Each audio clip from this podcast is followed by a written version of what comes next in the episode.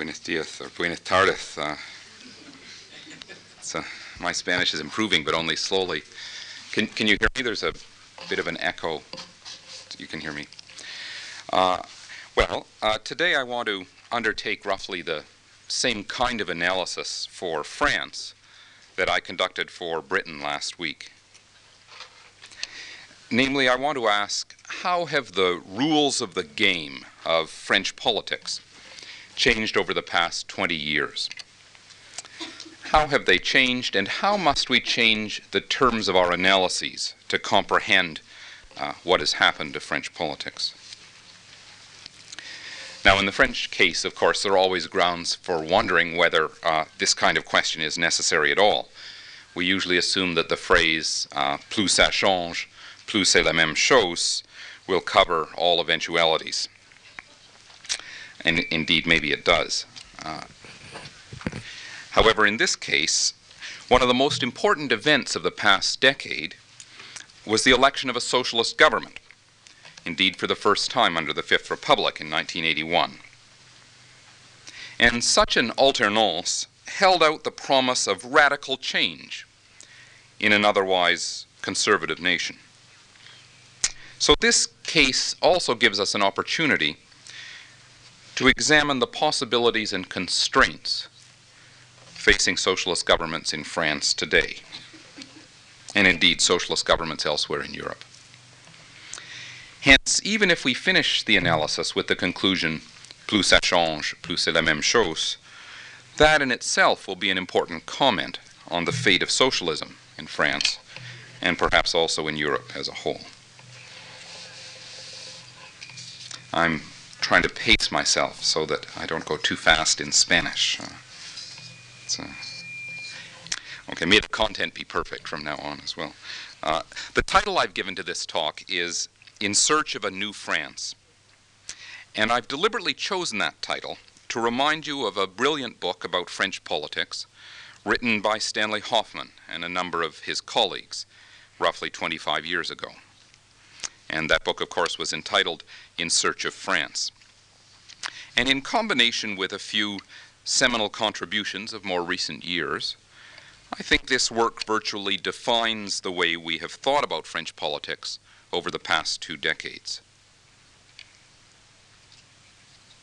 So, what I want to do today is to ask whether the terms of analysis, as introduced in this book, and then modified to some degree in the 1970s, 60s still characterized France, whether these terms of analysis still fit the French case as that nation heads into the 1990s. And as you may guess, my answer is that uh, they do not. And I want to explain why I think the situation has changed. This is a difficult subject. France is a complex nation, and the French have always been a paradoxical people. Even uh, Charles de Gaulle was driven to ask how you could govern a country with over a hundred different kinds of cheeses. And I hope you'll bear with me as I try to understand French politics, which, after all, is as difficult to appreciate as French cheese. One can hardly use um, the terms of analysis based on Roquefort to discuss uh, the case of Chèvre, uh, or Camembert for that matter. So to begin, I think we can identify two interrelated sets of propositions that appear again and again in the literature on France. These are the central propositions that have long dominated our thinking about French politics. The first is a comment on the political culture of France. It observes that the French have always been slow to form political associations political organizations and are reluctant to engage in the face to face negotiations associated with bargaining between these social organizations on the one hand and the state on the other. This is the famous peur de face en face, about which Michel Crozier, one of the best of French sociologists, and others have so eloquently written. It's said to result in an impoverished associational life in France and awkwardly formal styles of governance. And of course, any of you who, who have had experience listening to a um, presentation by an official of the French government will understand uh, the formality of uh, French political culture. I, as I was uh, writing this, I was reminded of one of my own first experiences with this. In 1974, uh, I was one of a group of uh, young assistants in the Canadian legislature. We worked for Canadian members of parliament at that time. Uh, to go to France, uh, we went for a week to discuss how the French legislature works and uh, meet with people who did the same thing uh, there. And um, it, it, was an excruciating experience, uh, partly because we sat through day after day of extremely formal presentations, invariably divided into three parts, just as um, Julius Caesar's account of the war with the, uh, uh, Gallic Wars was divided into three parts. Uh, and there was a certain amount of culture shock on the part of my uh, Canadian uh, colleagues. there were 10 of us, and, and three of us spoke quite good French. Um, but the other seven did not. They'd been studying it, but uh, slowly, and uh, all of this was conducted in French. And I remember very well a, um, a reception uh, at the uh, Chamber of Deputies given for us by the speaker. It was very um, posh and champagne and caviar, and we were very overwhelmed. Uh, and there were a number of quite there are a number of deputies there, a number of um, dignitaries of one sort or another, and somehow we had to survive this reception with only three of us speaking French. So that we agreed that the three who spoke French would uh, circulate among the others and help them keep up their conversation. And I remember very well uh, a, a, young uh, colleague from uh, British Columbia in the west of Canada uh, who had a little bit of French, and, who was having a conversation with uh, a, a, sort of philosopher, a French philosopher who was there. And all the Canadian could say was, um, Mais que pensez-vous de Jean Paul Sartre? Whereupon the Frenchman would go on at great length and then the Canadian would say, um, Mais il y a Merleau-Ponty, and the Frenchman would go on for another 10 minutes, and he was running out of philosophers, you know, so all I could do is come over and say uh, um, Heidegger, and the, you know, would go on for a while. Then there was another fellow from Ontario who, um, uh, a group of us were in a circle listening to once again, a rather formal presentation by uh, one of the members of the French Parliament.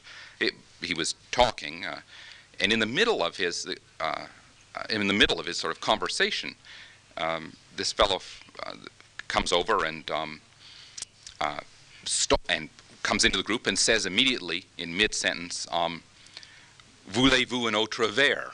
Would you like another drink?" Um, it being one of the few phrases he had in French. And the member of parliament was a little taken aback. He was in mid sentence. Uh, but he, he, was a very polite man, so what could he say? But he said, uh, uh, Bien sûr, of course. Whereupon, instead of going to get him another drink, um, my colleague uh, stood back and pointed the way to the bar so that he had to leave this um, presentation he was giving and go get a drink. It was terrible. Uh, and was hardly the fault of the French. It was um, a question of uh, English Canadian culture shock, I think. Anyway, the, the first proposition, and it's a serious, more serious than my story, uh, suggests that French associational life is uh, limited, that the French are reluctant to join organizations, and they have difficulty in hard headed, pragmatic bargaining. Well, the second proposition, developed more recently in this literature, but linked to the first, of course, is the argument that France has a strong state.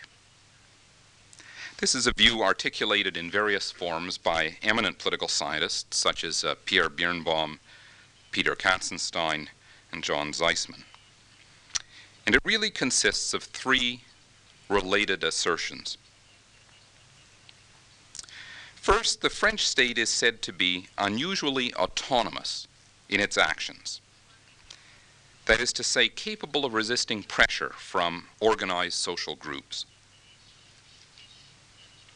As Jack Hayward once said, the French state can turn pressure groups into pressured groups. Second, uh, this is said to be possible in part because the French state is highly centralized and therefore capable of highly coordinated action. In comparison to the other industrialized nations, then, France is said to have a strategic state. And finally, evidence for the strength of the French state is generally drawn from the economic sphere, where the French government is said to have practiced the most dirigiste industrial policies to be found among the industrialized nations. That is to say, instead of leaving matters to the market, the state exercises considerable control over the direction of French industry. So, a weak associational life on the one hand, a strong state on the other.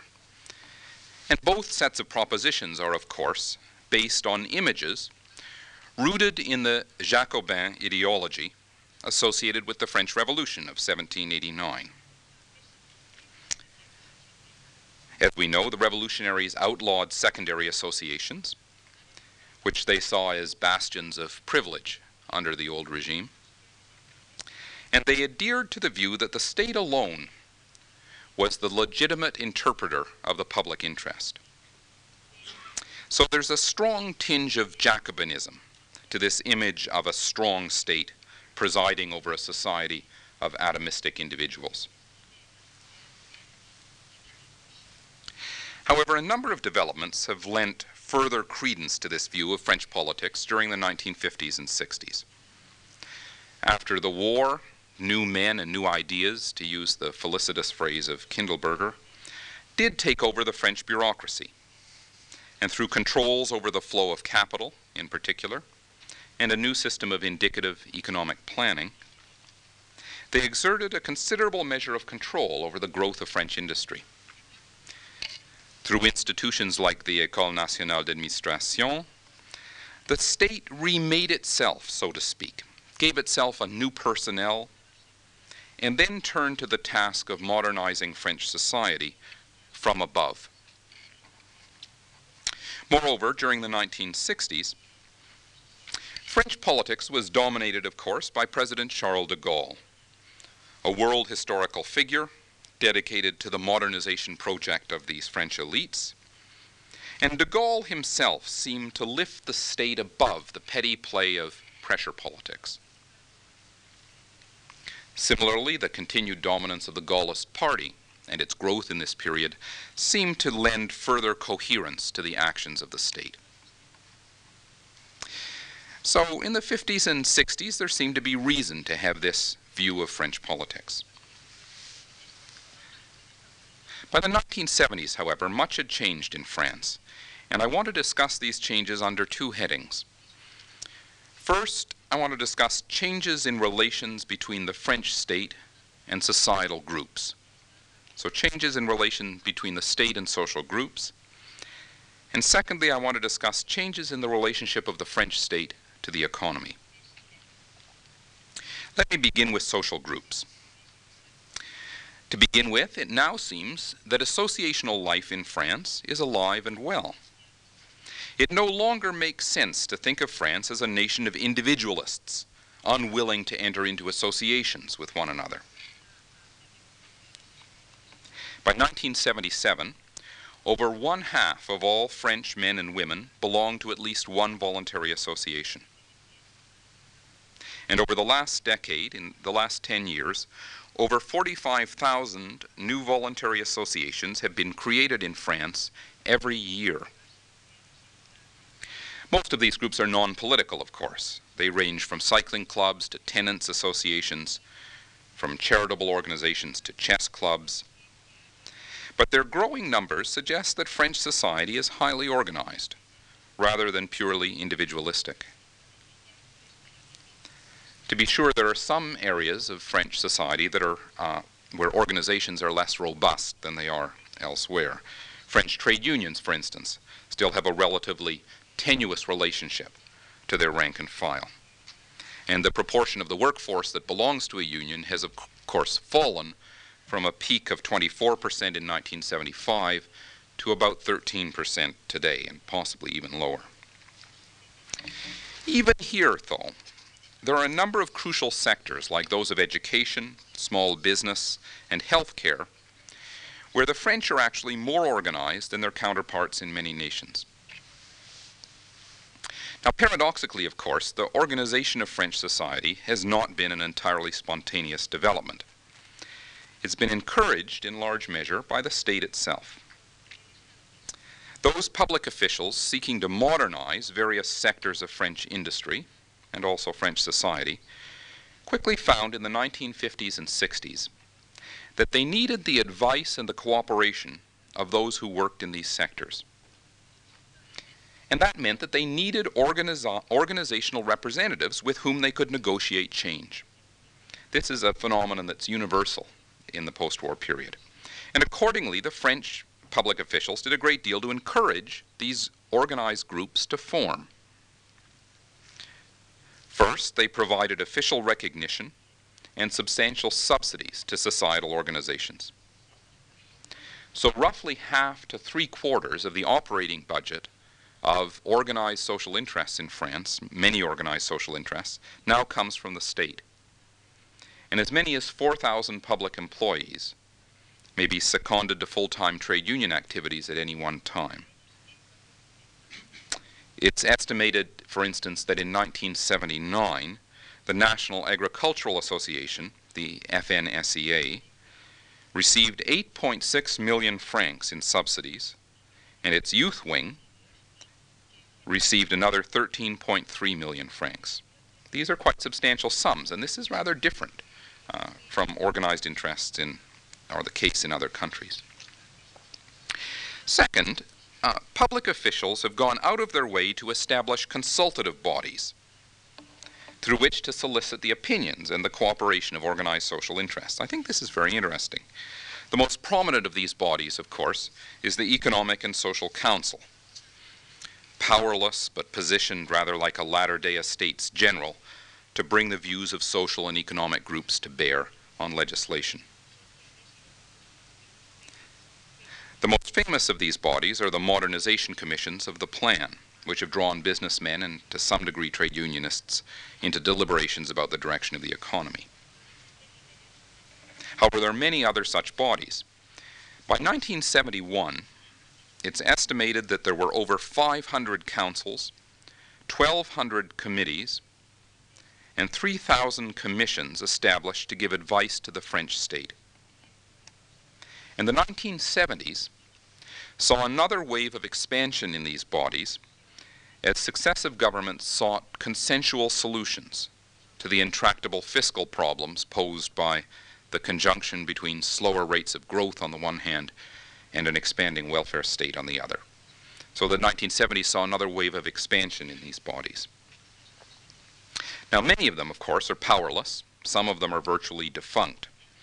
But even when they're purely formal, these kinds of organs provide an important raison d'etre, an important rationale sustaining the interest organizations uh, that sit on them, that have representatives on them. So by 1987, for instance, the peak association representing families in France, the UNAF, had representatives on 92 committees at the national level alone. This makes the Americans look rather reluctant to um, engage in consultation. Hence, the associ associational life of France is now quite robust.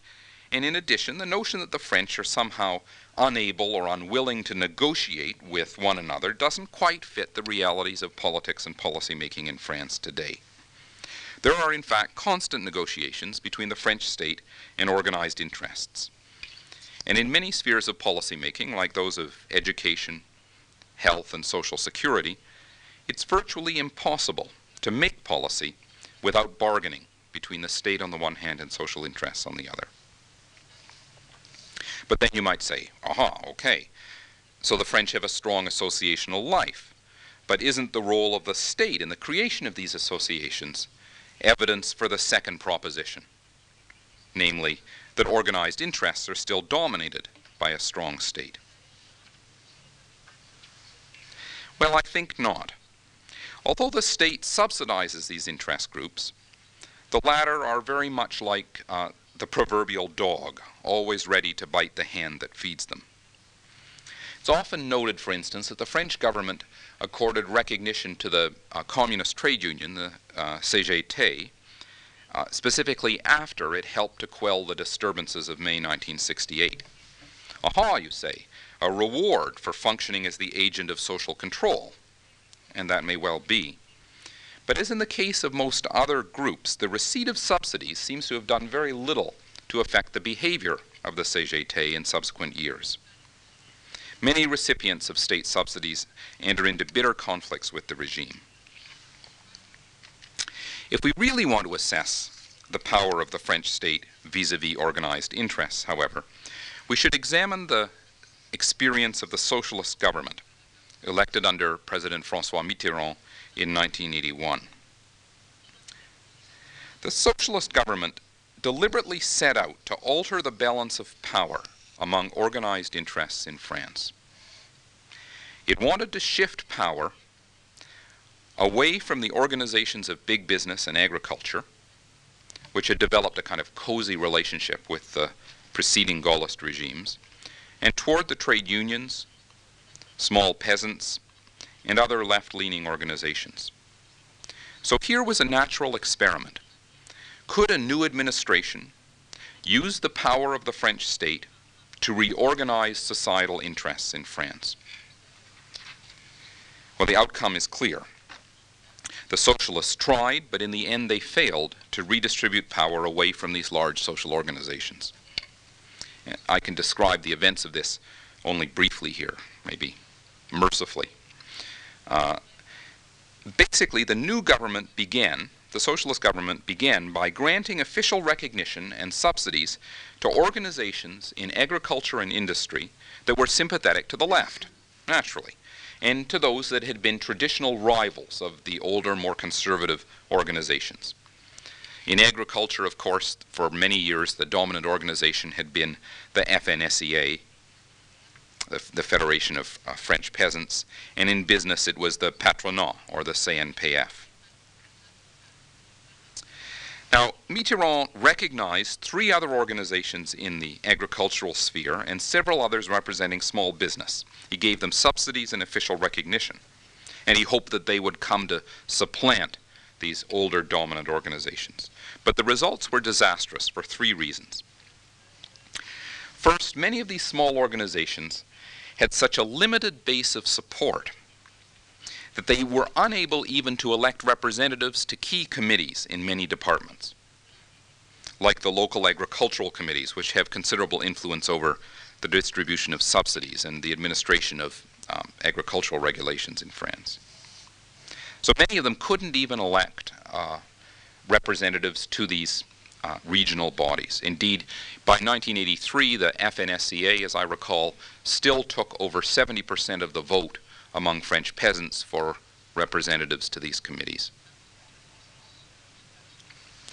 Second, as soon as they received recognition and attention, these smaller organizations began to fight with one another over representation on these bodies and over policy.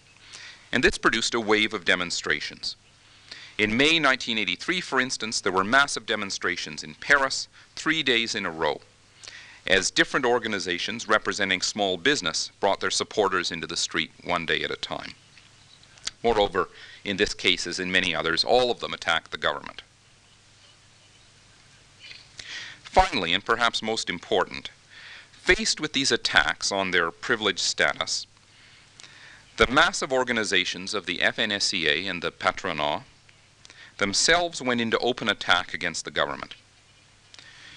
For years, these organizations had helped to discipline the rank and file. They had uh, helped to uh, limit rank and file discontent with government policies. It, they did this in return for a kind of privileged status vis a vis the government. All of a sudden, they removed this discipline and unleashed, the FNSEA in particular, unleashed what became known as the Peasants' Revolt, La Révolte Paysanne. And so for over two years, hundreds of thousands of peasants demonstrated across France, even in the streets of Paris. They ripped up railway tracks and carried them to the local uh, prefecture. They pelted the poor minister of agriculture uh, Edith Cresson with eggs and artichokes wherever she went to speak, so that in the end they had to have a helicopter standing by for an emergency airlift uh, whenever she went to speak uh, in the countryside.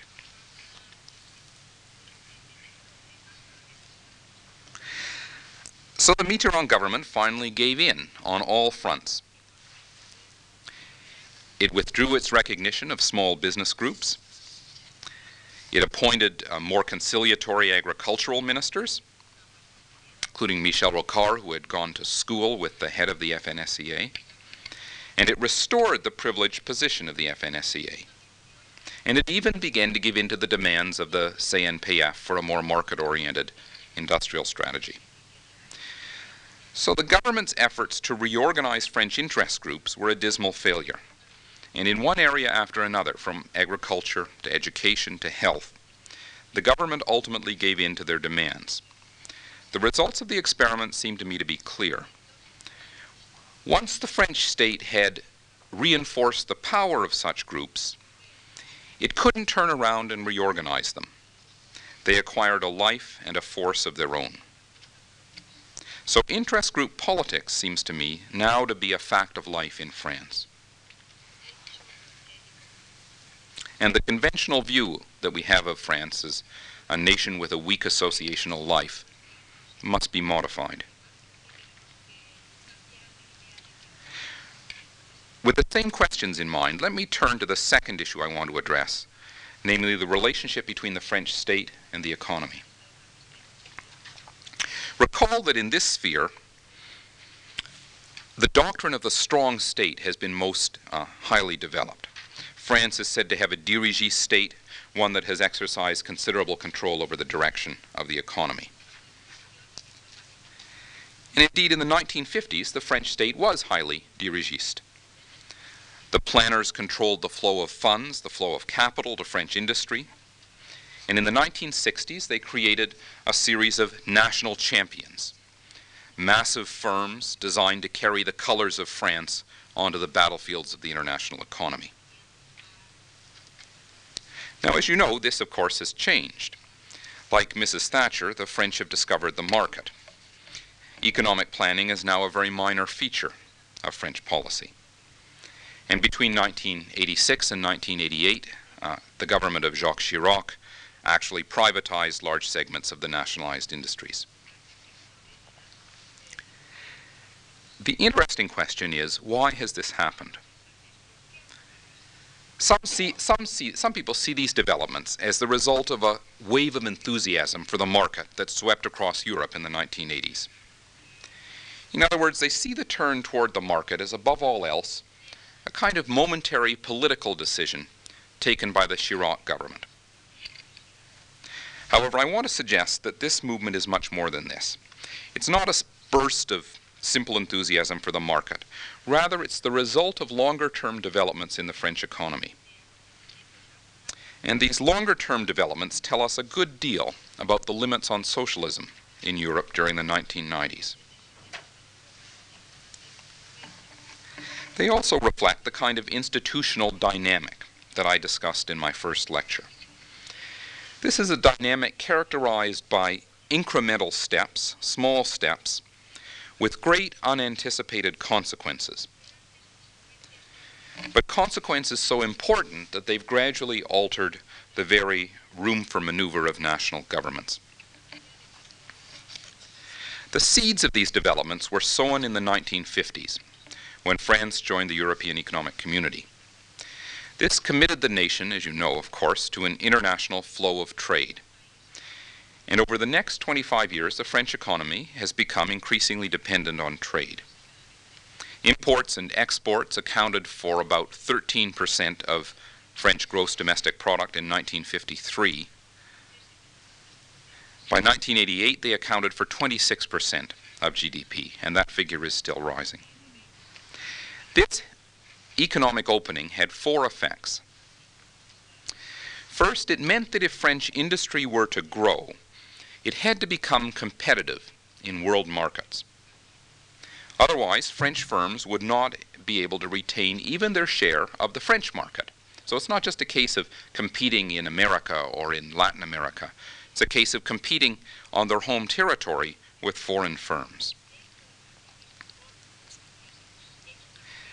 Second, this economic opening undercut the leverage that French policymakers had traditionally had over French industry.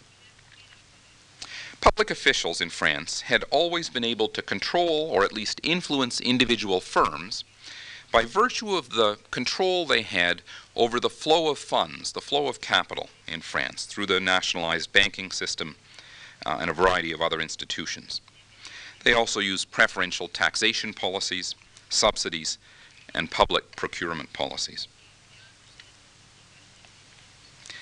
But as barriers to trade and finance gradually fell within the European community, French firms found that they could secure capital from sources other than the state. And the European community itself began to limit the kind of subsidies and tax incentives that the French state accorded to industry. So French policymakers lost leverage over industry. Third, as imports and exports began to account for a larger portion of French production, the health of the economy became increasingly dependent on economic conditions elsewhere in the world, and indeed on the international economy in general. This lesson was rammed home in 1974 when the large oil price increases of that year plunged the French economy into recession. Finally, the new openness of the economy also has undercut the ability of French governments to operate an effective macroeconomic policy. Attempts to reflate domestic demand in the wake of the 1974 oil price oil uh, uh, price shock, for instance, simply sucked in imports. They, the government pumped up spending that sucked in imports, which in turn began to threaten the exchange rate. Now, normally this wouldn't have bothered French officials. But because the price of imported oil was denominated in US dollars, they couldn't afford to let the value of the franc fall against the dollar. Otherwise, the situation would just become immeasurably worse. So, on the macroeconomic as well as the microeconomic front, French policymakers became increasingly impotent. Now, at, Fran- at first, the French policymakers were rather slow to recognize the consequences of these developments. But a political dynamic soon followed from them, and it's interesting to observe how the French state adjusted to these developments. The first policy instrument to suffer, of course, was the system of indicative economic planning. By the late 1950s, the planners had lost uh, much of their leverage over the flow of funds in the economy as firms turned to foreign sources for capital. And by the early 1970s, the planners themselves began to realize how difficult it was for the state to inspire industrial competitiveness. They began to realize, although it was not said publicly at the time, that they could generate more production. They could pour more concrete. They could uh, produce more steel by devoting more money to it. But this didn't guarantee competitiveness. Indeed, many of the grandiose plans of the 1960s, the Concorde supersonic airliner, the massive expansion of the steel industry, and the Plan Calcul for the computer industry, began to fail, largely because they were uncompetitive in world markets. However, these lessons only percolated up to the political level after 1974 when successive oil shocks destroyed the optimistic forecasts of the sixth and seventh French plans. Through the, through, here's a political dynamic. Through the system of economic planning, French politicians had grown accustomed to taking responsibility for the performance of the economy. And indeed, it had grown rapidly, so they were happy to take that responsibility they began to cultivate something like a national cult of technological prowess, kind of uh, corollary to the old French cult of prowess. But this responsibility, of course, suddenly became an embarrassment after 1974, when extended recession settled down on the European economy. And as a result, the political status of economic planning was rapidly downgraded. Everyone wanted to forget the plans. The plan no longer provided detailed guidance to industrial sectors. They gave up detailed economic projections for the economy as a whole. And they became really little more than public relations statements about the government's spending priorities. The next set of instruments to be altered were those of macroeconomic policy. The failure of the Chirac government uh, to resolve the recession of 1974-75 through reflation led to a new government under Raymond Barre, which made inflation its first priority and, of course, eventually took France into the European monetary system. And that, in turn, virtually tied French policy to the deflationary policies of the Federal Republic of Germany. Finally, industrial policy also began to change in these years. This is the late 70s. Uh, Raymond Barre eliminated price controls on many commodities, including bread for the first time in 150 years. He introduced tax incentives for the purchase of shares to stimulate the French stock exchange, which had always been very small. And he began to tie industrial subsidies to competitive market performance. Hence, the initial steps towards the market were actually taken in France during the second half of the 1970s. Nevertheless, these were still only tentative steps. And the decisive break with dirigism actually came 10 years later under a socialist government. As you know, the initial policies of the socialist government of 1981 to 86 were highly traditional in French terms. Mitterrand embarked on an economic strategy of redistributive Keynesianism. He reflated the economy by raising the minimum wage, reducing working hours, and hiring 100,000 additional public employees. This was not unlike the Popular Front of uh, uh, 1936. He also nationalized, of course, 49 firms central to French banking and industry. This was a traditional socialist program. However, the consequences were quite dramatic. Imports rose rapidly, and the value of the franc began to fall again on the foreign exchanges. And this brought the socialist government to a critical turning point in March 1983. I think few moments of uh, decision have been so significant for the recent history of France. Mitterrand was faced with a choice he could deflate the economy in order to stay in the European monetary system, or he could maintain reflation, expansion, but at the cost of introducing protectionist measures that would have entailed withdrawal from the European monetary system, certainly, and would probably also have threatened France's position in the European community. And as you know, Mitterrand chose the former he decided to remain faithful to his own and to France's uh, commitment to European integration. And the implications of this choice were profound. Public spending had to be reduced. But that meant that the government no longer had funds to pour into industry. It had to find some way of inspiring industrial investment without public aid. And for that purpose, a socialist government began to increase taxes on individuals in order to reduce taxes on corporations. And the idea was to increase uh, corporate profits and therefore investment. So the French socialists accepted the profit imperatives inherent in a capitalist economy.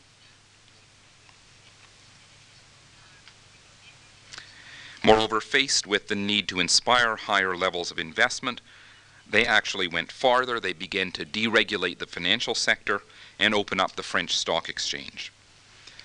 Uh, new financial institutions were created, and indeed the stock exchange tripled in size uh, after 1982.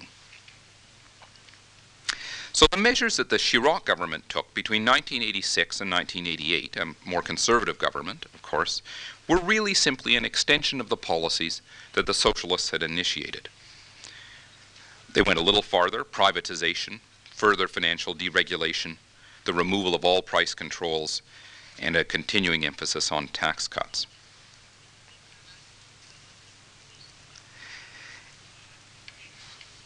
And I think that if we look at the French economy today, we see five distinctive features, each of which represents a break with the past, each of which is represented in the policies of the current French government under Michel Rocard. And I think that these are the makings of an alternative analysis uh, to that uh, that I began the talk with. First, French governments seem to have become reconciled to the fact that they have little room to maneuver on the macroeconomic front. Their policies are now restricted by membership in the European monetary system. As a result, they can no longer depend on devaluation to combat inflation, and they've made inflation rather than expansion one of the principal priorities of policy. Second, faced with these limitations on macroeconomic policy, French governments have had to rely more heavily on microeconomic policies, policies aimed at the supply side of industry to improve economic performance. Now, of course, supply side policies are nothing new in France, but the nature of these policies has changed dramatically. Whereas the policies of the 60s and the 70s emphasized state initiatives, public initiatives, the present policies are oriented to the private sector. One result has been the reform of the financial markets, I think perhaps the most striking development in contemporary France. Another is the emphasis now given to reducing the burden of taxation on private corporations. Investment is now supposed to come not from the state, but from the private sector. And this is a major departure. Third, both conservative and socialist governments have now put much more emphasis on the role of local and regional governments in economic development. Where industrial policy was once directed by the central state, power and funding has been shifted to the regional governments. They were, of course, um, uh, much strengthened by the uh, reforms of the Mitterrand government in the early 1980s. And these regional governments have become indispensable negotiators, intermediaries between industry on the one hand and uh, the central state on the other. Fourth, following a trend established, I think, 10 years ago, the Rocard government is putting much more emphasis on small and medium sized business. Remember, the policies of the 1960s and 70s emphasized these massive corporations, national champions, gigantic projects. Today, the government realizes that small enterprise actually creates more jobs than large ones. And Rocard has recently, for instance, diverted 15 billion francs raised from industrial bonds to small business. Finally, the Rocard government continues a trend begun uh, in the early 1980s towards a more active manpower policy. And this is an important change for the French. There used to be a clear cut difference between nations like Sweden and Germany, which devoted considerable attention to manpower training and employment policy, and France, which instead relied on the allocation of capital. You used to be able to say that industrial policy in Sweden was run through the labor market, while industrial policy in France was run through the capital markets. Today, that's no longer the case. All of the French governments since 1981 have devoted large sums of money to manpower retraining, early retirement programs, and manpower policy in general.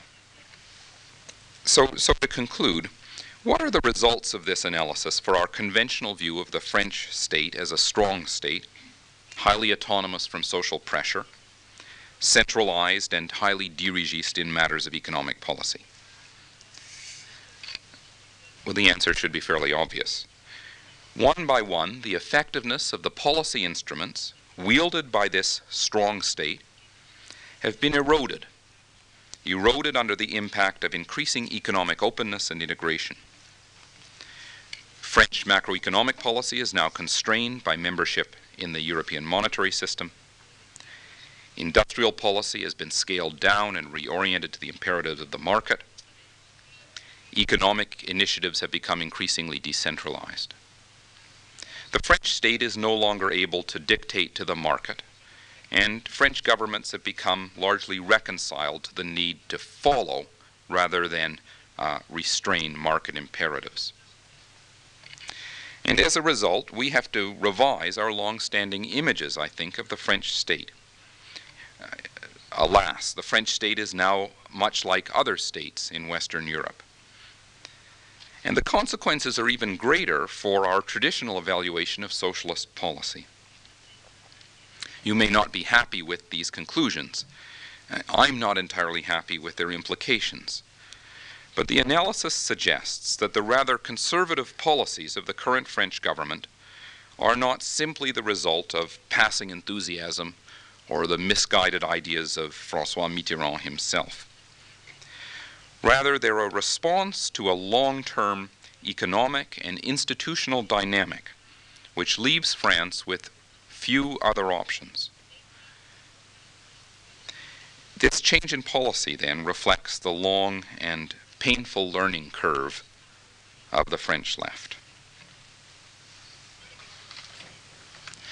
Well, thank you very much. I think, I think in, uh, in mercy for the audience, we should stop at being 8.30.